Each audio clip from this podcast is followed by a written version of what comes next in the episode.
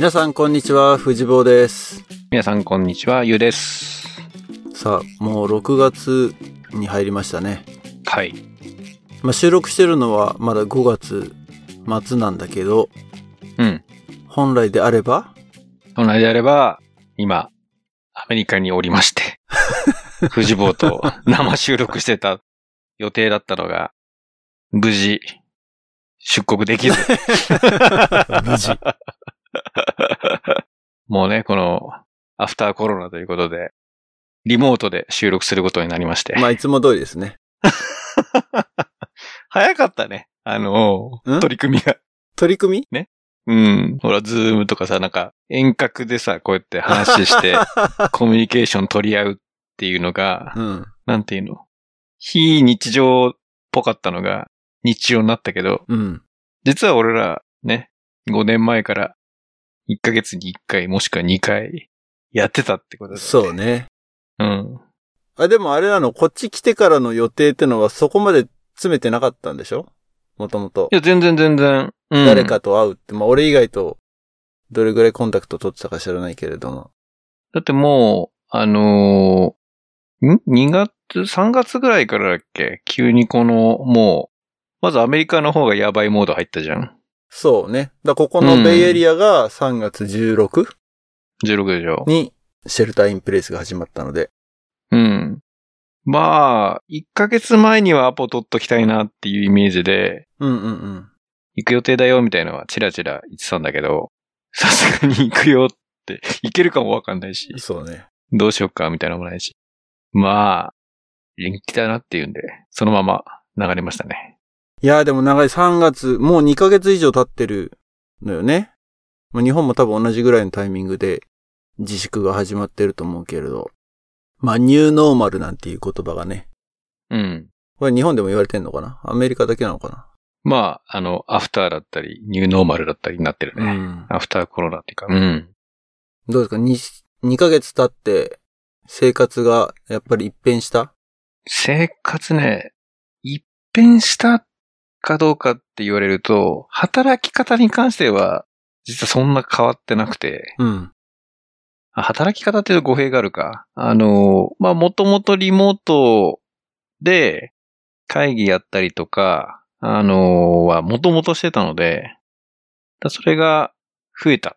うん。うん。だからなんか一変したというよりは増えたみたいな。なので、あとはあれだね。家に常に子供がいるっていうのは生活、ライフスタイル的には変化だよね。うーん。そっちの方が大きいかもしれない大ね。きいね。うん。いや、俺は一変したっちゃ一変したよ。一変した？うん。まず、その、まあ、仕事に関しては、あの、まとまった時間が取れなくなったから、うん。細切れに仕事をするようになるっていうか、まあ、家にいるから、ね、家事も育児もやってってなるとそうなるじゃない？うん。で今までだったら会社行って、例えば6時間とか7時間とかぶっ通しで仕事でたできたけど、うん。今は2時間仕事して、2時間家のことやって、また2時間仕事して、2時間家のことやって みたいな。うん。そんな感じになって、で、それこそ夜、夕飯食べるっつって6時ぐらいから、子供たち寝るまではもう何もできないじゃん？うん。で、まあ今収録してる時間そうなんだけど、夜11時ぐらいから、また仕事とか始めて、うん。寝るのが2時3時？うん。って感じなんで、うーん、まあ生活のリズムはすごい俺は変わっちゃったよね。ああ。そのショートスリープがまた再発というか、うん。1日、平均すると5時間ぐらいなのかな、睡眠は。うん。あの、トラッキングを見てる限りではそんぐらいな感じだけど。うん。午前中、そう、10時からお昼まで仕事して、で、2時か3時ぐらいから夕飯前まで仕事して、うん。夜中の11時から、10時か11時ぐらいから仕事して、みたいな。なるほど。で、やっと8時間、トータル1日8時間捻出するみたいなね。うん。一応、うんまあそれを、別に守らなきゃいけないわけじゃないけど、ざっくり、あのー、1週間40時間労働っていうのが目安としてあるからさ。そうなるとう、ん。週5日働くとするならば1日8時間？うん。ぐらい働いてないとやっぱ成果が追いつかないんだよね。なるほど、なるほど。だプロダクティビティがすごいやっぱ落ちちゃってて、うん。すげえ、あのー仕事に関しては焦る。やんなきゃいけないことがどんどんどんどん増えてって、うん。なんだろううん。バックログが山積みになっちゃって、うん。で、まあ、ミーティングも全部オンラインっていうか音声だけじゃない。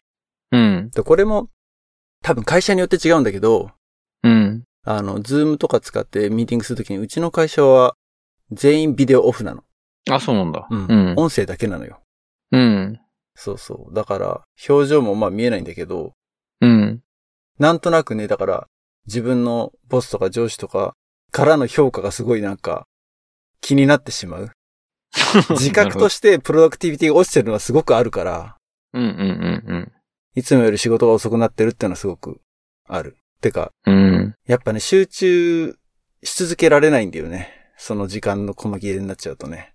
うん。っていうのは、うーん。だからストレスといえばストレス。そこに関してはね。なるほど。これでもしばらく継続されるの？そうだね。だから、もうすでに慣れたっちゃ慣れたけどね、このリズムで。うん。でも体力的にだから辛いよね。だから夜2時とか3時ぐらいまで毎日のように仕事してると。うん。で、自分は自分でほら、やりたいことがあったりするわけじゃない。ププライベーートでやりたいこと。そうするとその後に時間確保してとかってなると、ト。うん。4時とか、まあ、徹夜はさすがにしないけど、うん。って感じになってくるよね。まあでも今後、ね、どうなるかだよね。極端ではないけど、ほら、もう、オフィス不要論みたいなのも出始めてるじゃ。うんうう出てるね。うん。まあ、働く場所を、日本の場合だと、ほら、特にね、都心においてはさ、そのまあ、満員電車に乗るみたいなのうん。があるかないかみたいなところで、行かないと楽みたいな、まずはノリだったけど。確かにね。あれは体力いるもんね。通勤だけでうんね。そうそうそうそう。だそこにスポットライトが浴びやすいけども、まあさっき言ったニューノーマルね、そのアフターコロナで行くと、その、まあ働き方としてそもそもどうやったらアウトプットが出るかっていうかね、その時間を効率的に使えるかみたいなのは追求すべきタイミングには来てるよね。うん。それってやっぱりまあ家、ただ家のとは一歩出て、うん。近くに、例えば、作業環境があれば、また別なのかな。なんていうの、オフィスに行って集まることっていうよりは、その、まあ、今ほら、家族のことをやったりとか、いろんなマルチタスクが発生している。うん。で、生活リズムが変わっただけど、その、集中する時間をどう確保するかみたいなところでいくと、まあ、働く場所を選べるとなった場合に、うん。どうしたら、まあでもあれか、それはリズムの話か、今のは。いや、だからね、そこもね、うん。それこそこの、ね、シェルターインプレイスが始まって、みんなでワークフロムホームしましょうってなった時に、まあこれ、うちの会社の話なんだけど、うん。まあ少なからずワークフロムホームを日常的に今までやってた人たちがいるわけよ。うん。もう元々住んでる場所が、オフィスから遠くて、例えば通勤4時間かかるとかってところに、い通ると勤4時間？うん。片道ね。うんで、車で。。まあ4時間ちょっと言い過ぎた。うん。盛りすぎ。うん 3時間。まあまあ、うん。3時間とか。だ例えば、ナパに住んでる人とかいるんだけど、俺のうん。知ってるチームの人で。その人とかはずっともうワークフロムホームで、うん。で、その人が、その、ほら、他の人たちは急に、なんつうの、ほぼ毎日ワークフロムホームしなきゃいけなくなるうんうんってなったから、じゃあ、えっ、と、日常的にワークフロムホームやってる僕から、どうやって、プロダクティビティを維持しつつ、このワークフロムホームするかっていう、ウェビナーをしますって言って、最初の方はいにそう、いろいろこういう、なんだろう、風にやった方がいいよってのを言ってくれたわけよ。うん。で、その中で一番重要なのは、誰にも邪魔されない自分の部屋で、えっ、と、決められた時間を確保することが一番重要だって言ってて、はいはいはいはい。それがまあできるんだったら、うん。オフィスに行ってようが、家でやってようが、同じ成果が出せるよ。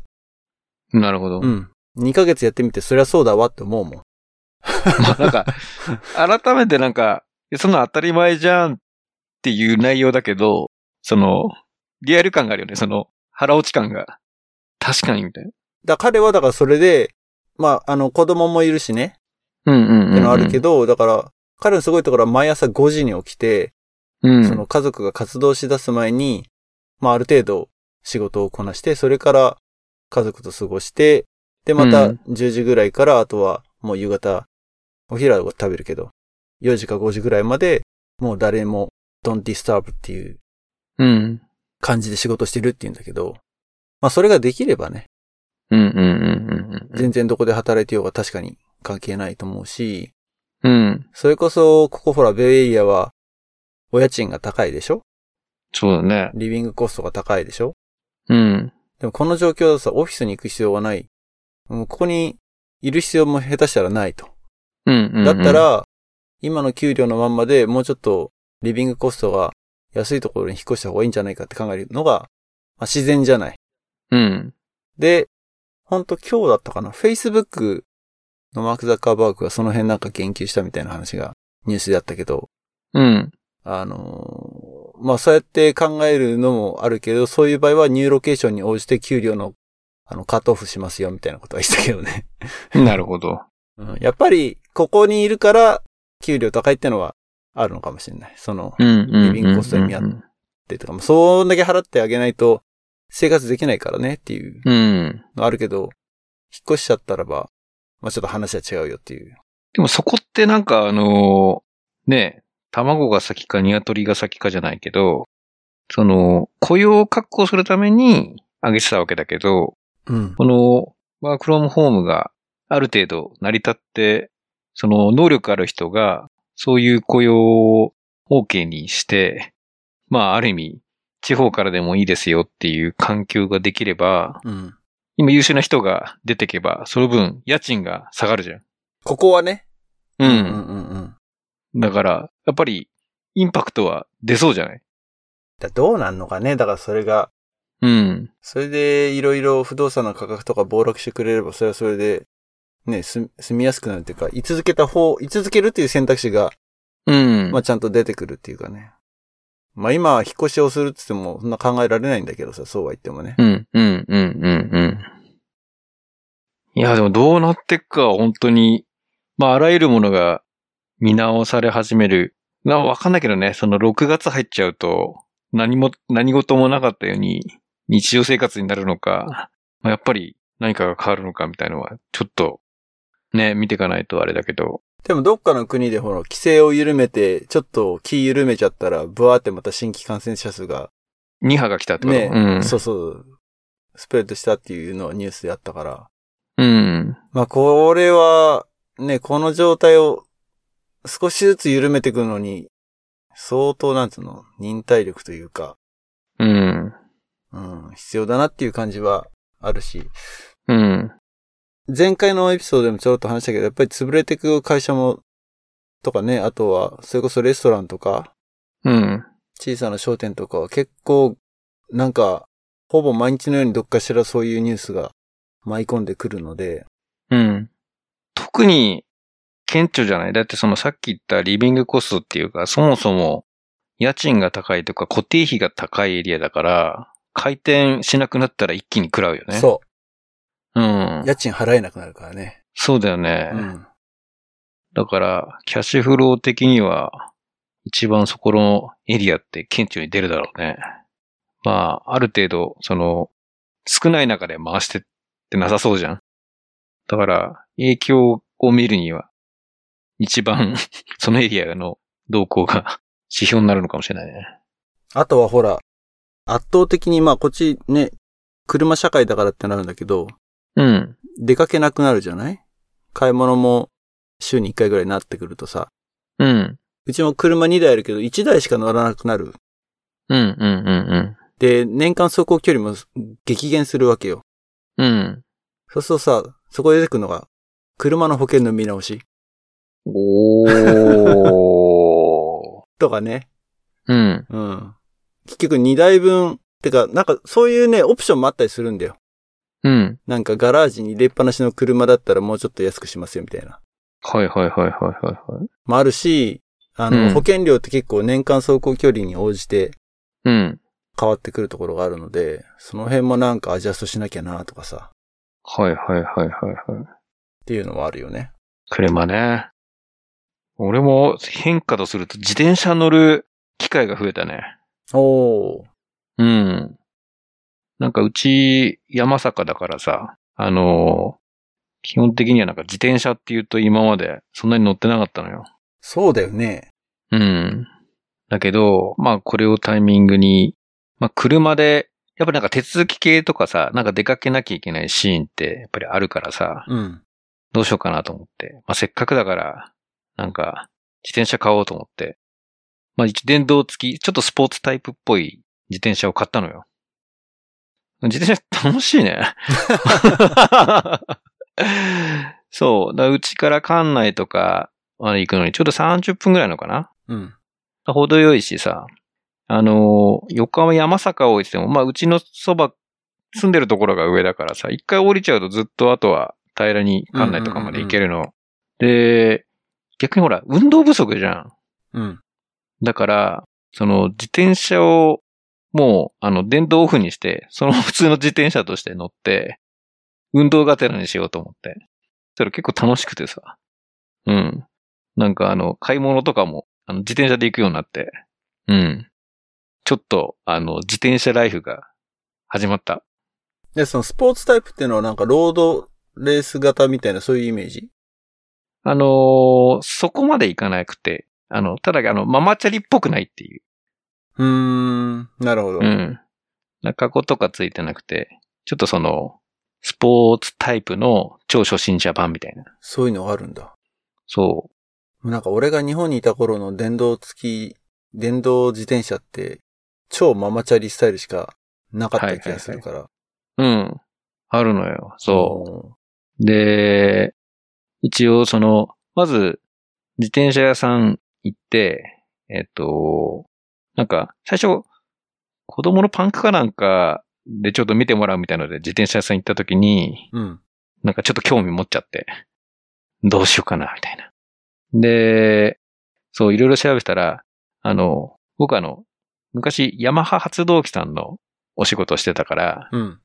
前買った時には、その、まあ、子供も乗せれるようにみたいので、ちょっとママチャリタイプの、まさに藤坊が多分イメージしたような、後ろに子供の座席があってみたいな、うん。うん。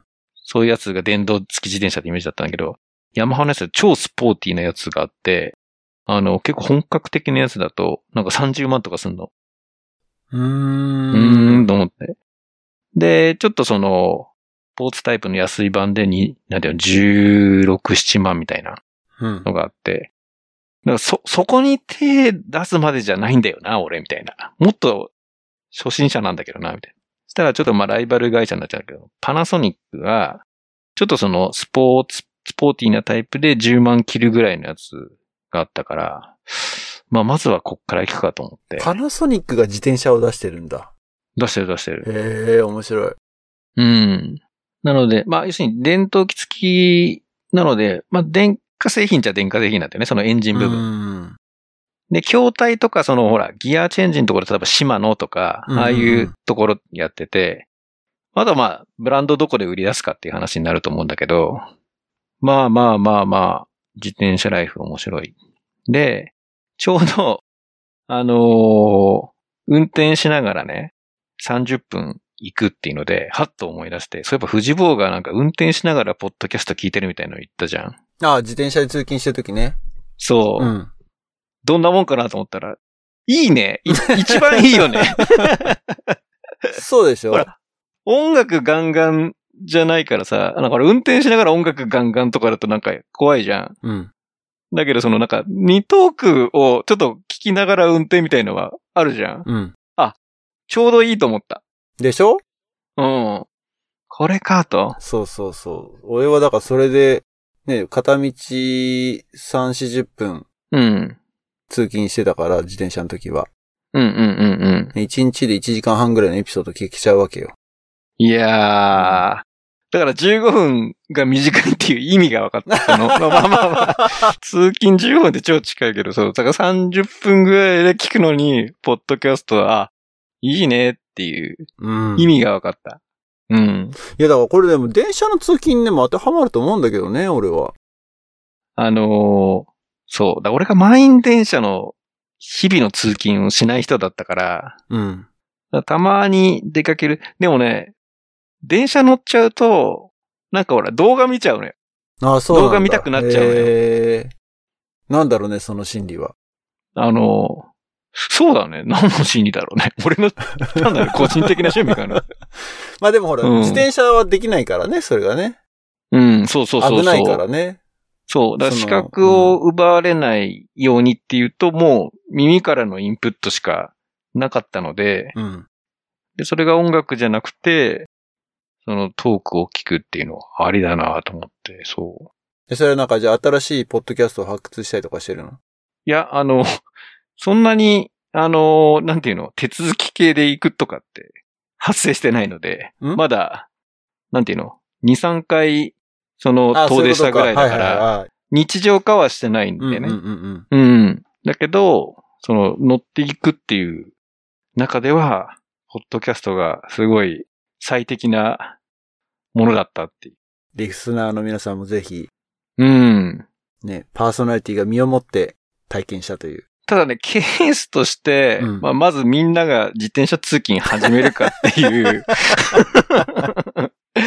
ちょうど館内とかが、あうちからだから5、6キロか、うん。あの、程よいんだよね。じゃあこれ都心まで行きますかっていうと、ちょっとだからまだそこまでの気持ちにはなってなくて。都心までってどんぐらいの距離なの？いやー、だって、横浜だと三20キロぐらい？そうね、2、30キロあるだろうね。まあ自転車だったら20キロはありな気がするけどな。20キロね。うん。どうなんだろう。まあでも片道か。片道20キロか。あの、行って帰ってくるのは、なんか乗りたいよね。そうもいかんかもし電車でれないけど。帰ってくる。自転車。電車で帰ってくる。まあでもたまにその、なんでほら、トライアスロンやってる人たちとかって、結構なんか、た、畳めるじゃん、自転車。うん。なんかやったりしてるよね。うーん。だから本当に、あのー自転車で、まあでも片道2、3時間毎回やるかって言ったら多分やんないだろうね。うん。この30分ぐらいが程よいね。うんうんうん。うん。俺会社まで8マイルぐらいだったから、キロにすると10、13キロぐらい？うんうんうん、うん。片道。あじゃあ結構飛ばす？まああの、ロードレースタイプの自転車なんで、うん。飛ばす、飛ばしてはいないけど、普通に走走っててもスピードは出る。うーん。で、40分ぐらいかな。うんうんうんうんうん。あれ、あ、そっかそっか。別に電動とかじゃないもんね。普通じゃない。のうん。ロードレース。道って結構、なんていうの？自転車に優しいの？優しくない。優しくないんだ。優しいところと優しくないところがある。うーん。だそこは、うん。だバンピーな道を通った方が距離的には短いからそっち行ってるけど、うん。遠回りでも舗装された綺麗な道を選ぶっていうのも、まあありだけど、行きと帰りで道を変えてるっていうのもあるんだけど、うん。うんうん。あんまり良くない。でね、それは多分ね。市のね、バジェットも関係してるみたいで、うん。サンタクララ市は結構道があんま良くないんだよね。そう。なんとか市はいいけど、ここの市はダメみたいなのが結構あって。じゃあもう、全然あれなんだ。エリアによって、そここら辺の整備のされ方が全然違うんだ。違う違う。うーん。あ、市なのかな？わかんないけど。うん。うん。いや、だからそう、あのー結構、自転車でそれなりに出そうとすると、歩道みたいなところだと絶対無理じゃん。ああ、だそういう意味だと、うん、日本みたいに歩道を走るとか、その、路肩が狭いとかってない、ないので、うんうんうんむしろバイクレーンがあるぐらいだから、うん。うん。そういう意味ではなんだろう。息苦しくないよね。う。。うん自転車乗っても。今までほら、車を運転してた身からすると、ちょっと自転車増えたな、みたいなのがあって、うんなんか、左側にやたら自転車がいると邪魔でしょうがないみたいなさ、うん。のがあったから、なんかそこを走るのが気が引けてたんだけど、うん。それなりにね、その、13キロを3、40分で行くって言うと、もう、車道走んないと無理じゃん。そうね。うん。まあそれをやっていいものなのか、まあちょっと道交法どんなになってるのかもう一回見なきゃいけないんだけど。あ道の、交法的にやって自転車は車道でしょ？車道だよね。うんだから歩、道走っちゃダメでしょ？ダメなんだよね。うん。でもママチャリ絶対歩道走ってるじゃん。まあだから路肩が狭いからね。うん。あの、白線と、あの、歩道の段差の間が30センチもないじゃん。そう。しかもちょっと、なんていうの、アスファルトとコンクリートみたいな。そうそうそうそう。一応、すごい不安定じゃん、そこ。速攻の蓋みたいな、ね、とこだったりとかね、うん。あるもんね。そう、だから、まだなんか、自転車がその車道を走っていい感じの道路の作りにはなってないよね。まあね。でもまあでも自転車快適だから、あの、アフターコロナっていうか、自分の中での一つの変化は、なんか自転車が増えそうみたいうーん。なるほど。な。うん。ちょっと、一回ぐらいチャレンジしてみようかな。あの、都心。都心。やってみ。まあでもいけなくないだろうけどね。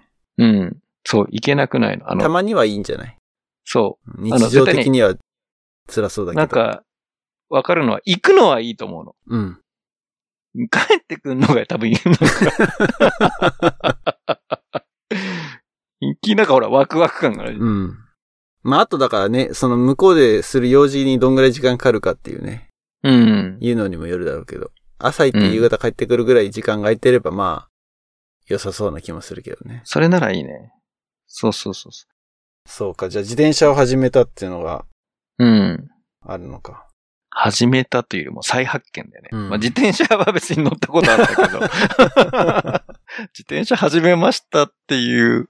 だけど、その、なんか、取り入れたくなったね。うん。そうね。あと、なんか新しいこと。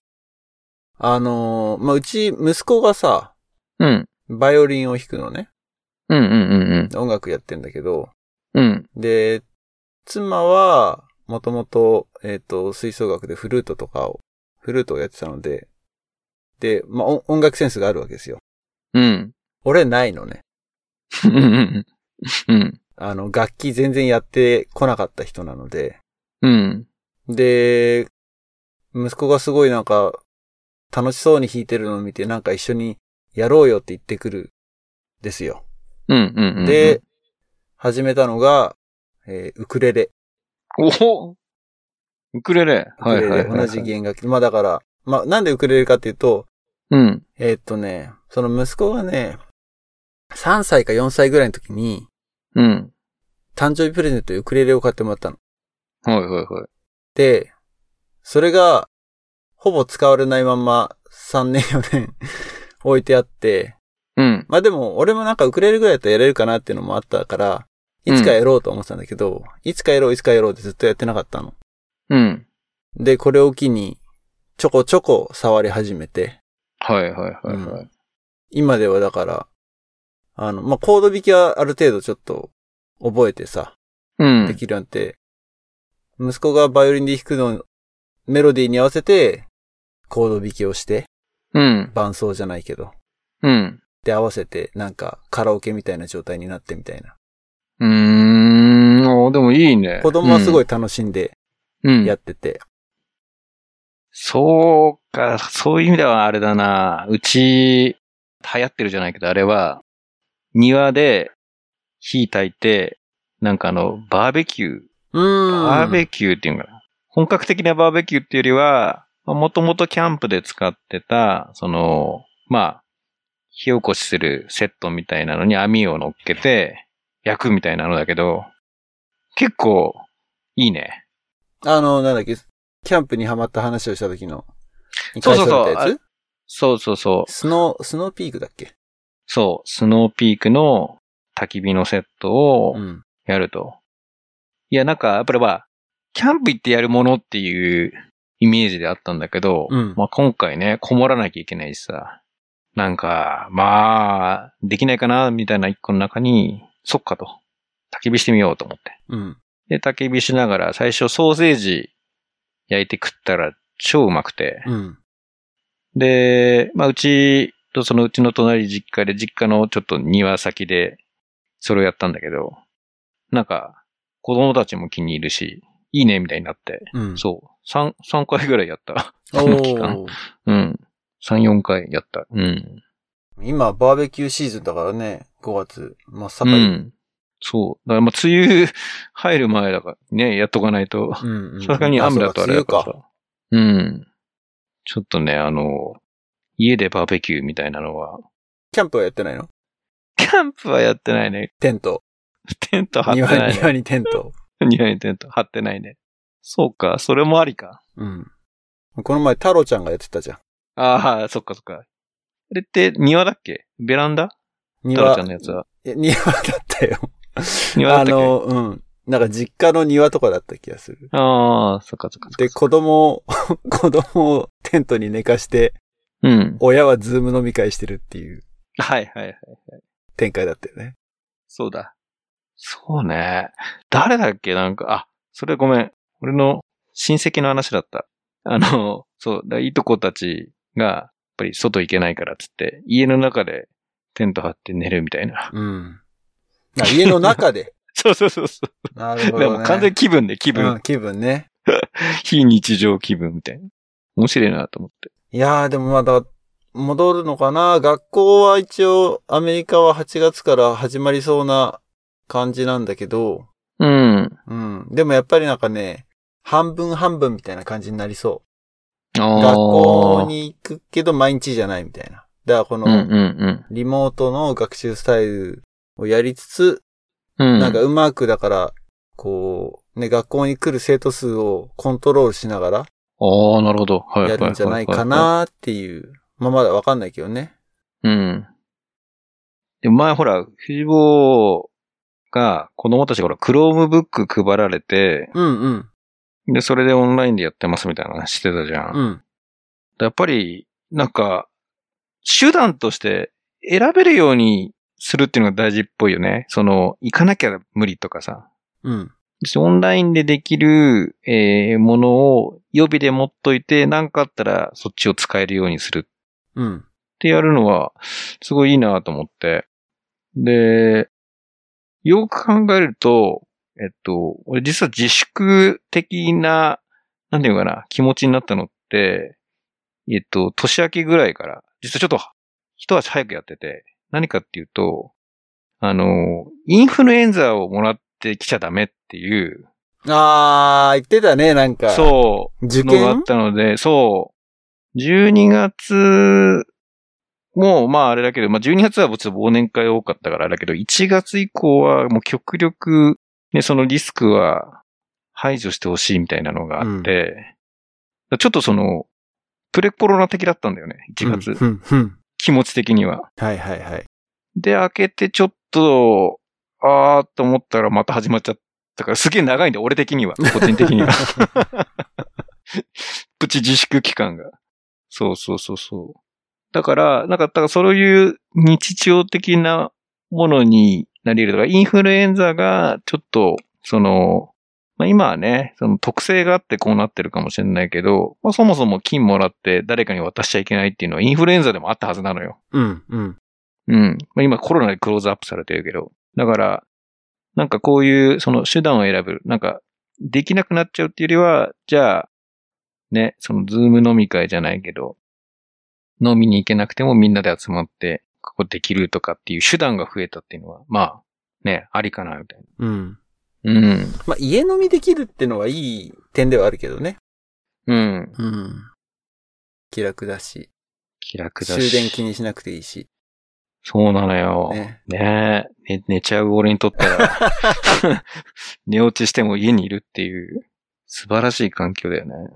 いや、でも、そうそう。それこそね、このポッドキャストでもコロナの話をし始めた、その若者合宿中止の話をしたくらいの時に、まあアメリカがひどくなってそっから、うん。特にね、東海岸ニューヨークでバーって広まって、で、でもなんか日本はまだ非常事態宣言も出てなくてっていうような状況で結構海外勢から海外に住んでる人たちは日本を心配する声がすごいツイッターとかのよく出てたのよ。うん。で、逆に日本にいる人たちからは、電話の神が、みたいな感じで、うん。あのうん。うん。ワイワイやり合ってるのを見たんだけど、じゃあ、ね、そっからもう2ヶ月経ちましたって答え合わせじゃないけどさ、うんうんうんうん。してみると、結局、何が効いてるの日本、なんでこんなに日本は広まんないで住んでるのってのは、うん。なんかすごくミステリーに見えるんだよね。うーん、うん、うん、うん、で、そこってなんか明らかにされてるの？うんと、まあ、明らかにされてるっていうか、あのーね、なんていうの？あの、これが、大っぴらに総括はされてないしさ、何がどうだったかっていうのはあれだから、まあ、分析されてるレポートっていうか、まあ、うん Facebook とかでね、流れてるのを見てると、まずは、まあ、基本的にその、磁場とか、やっぱり環境に合わせた施策があって叱るべきで、うんで、なんだかんだやっぱクラスター最初頑張ってたの聞いたんじゃないかみたいな。うん。うん。で、その検査数の話も結構錯綜してて、検査をしないのは陰謀だみたいな変な騒ぎがあったけど、そもそもその検査するべき人を絞り込んで検査しようっていう、なんていうのかな、その意図が伝わってなかったよね。うん。うん。で、で特に日本はほら、スキャン、あの、CT できる環境は整ってるし、そうなんだってね。うん。めちゃめちゃで、多いらしいね、CT 使える。そうそうそうそう、そう。だそこで、あらかじめある程度ふるいにかけられて、まあ、あるクラスターを発見して、そこを抑え込みながら、なんとか頑張れたみたいのは、結局こう、そうしたんじゃないかみたいな、まあ、論調もあるべきで、うん。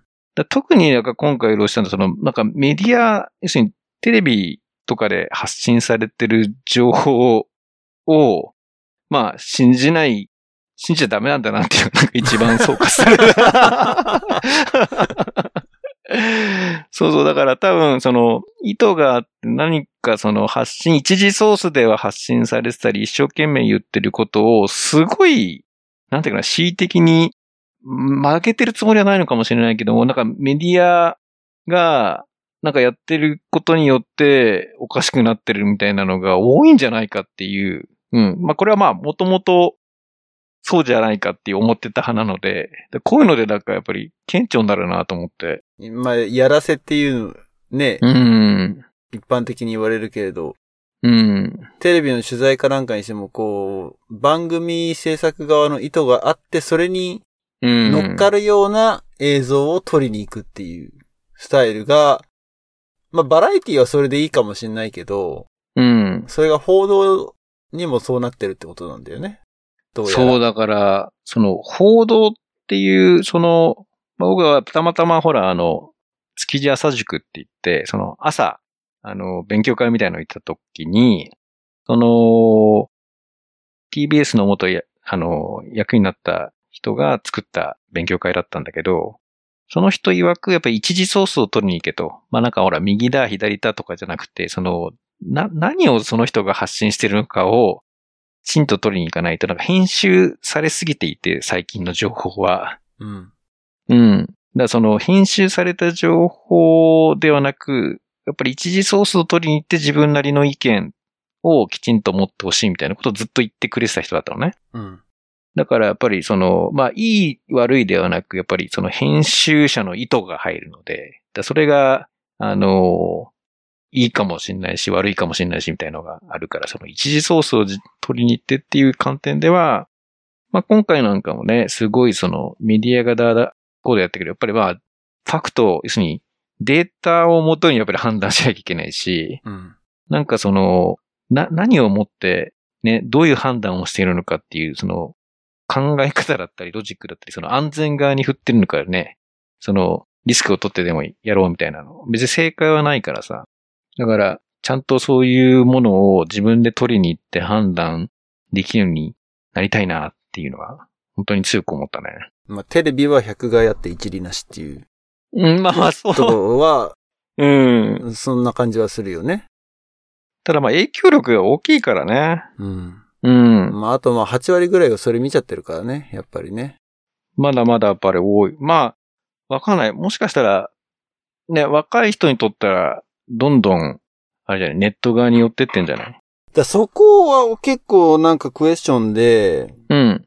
みんなじゃあどっから情報収集してんだっていう。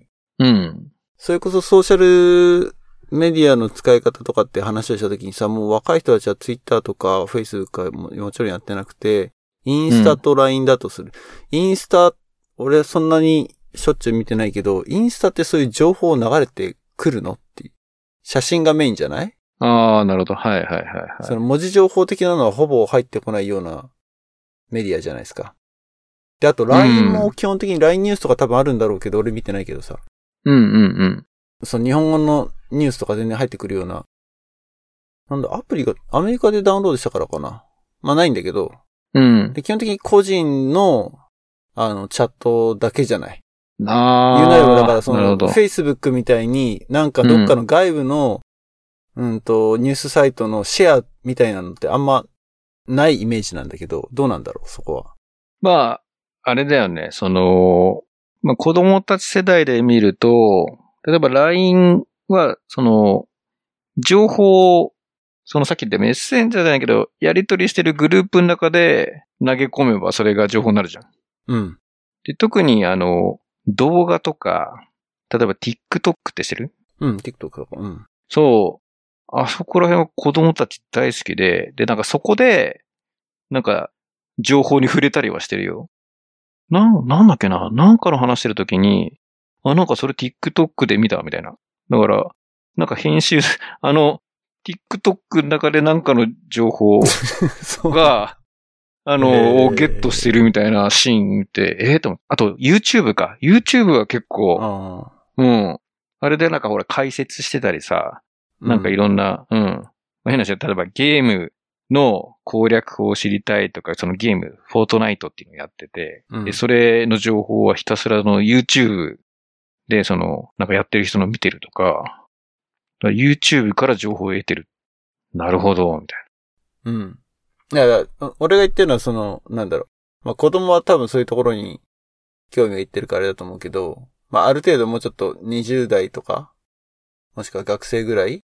うん。なので、その、例えば、富士坊のやつだと、その、テキストベースで見たものから、情報がっていう前提で入ったじゃん、最初。ああ。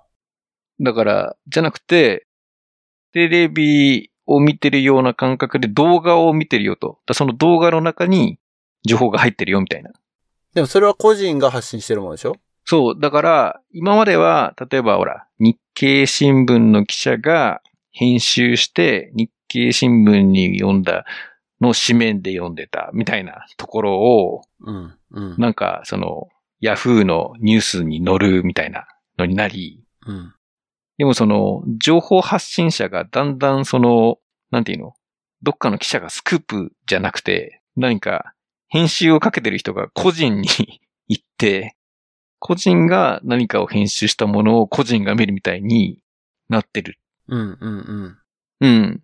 だから逆に言うとほら、フェイクニュースじゃないけども、情報編集者がどういう形で編集するかによって、まあ、今までは例えばほら、大きなメディアだったらそこら辺を方向性とかさ、あれ、なんていうの？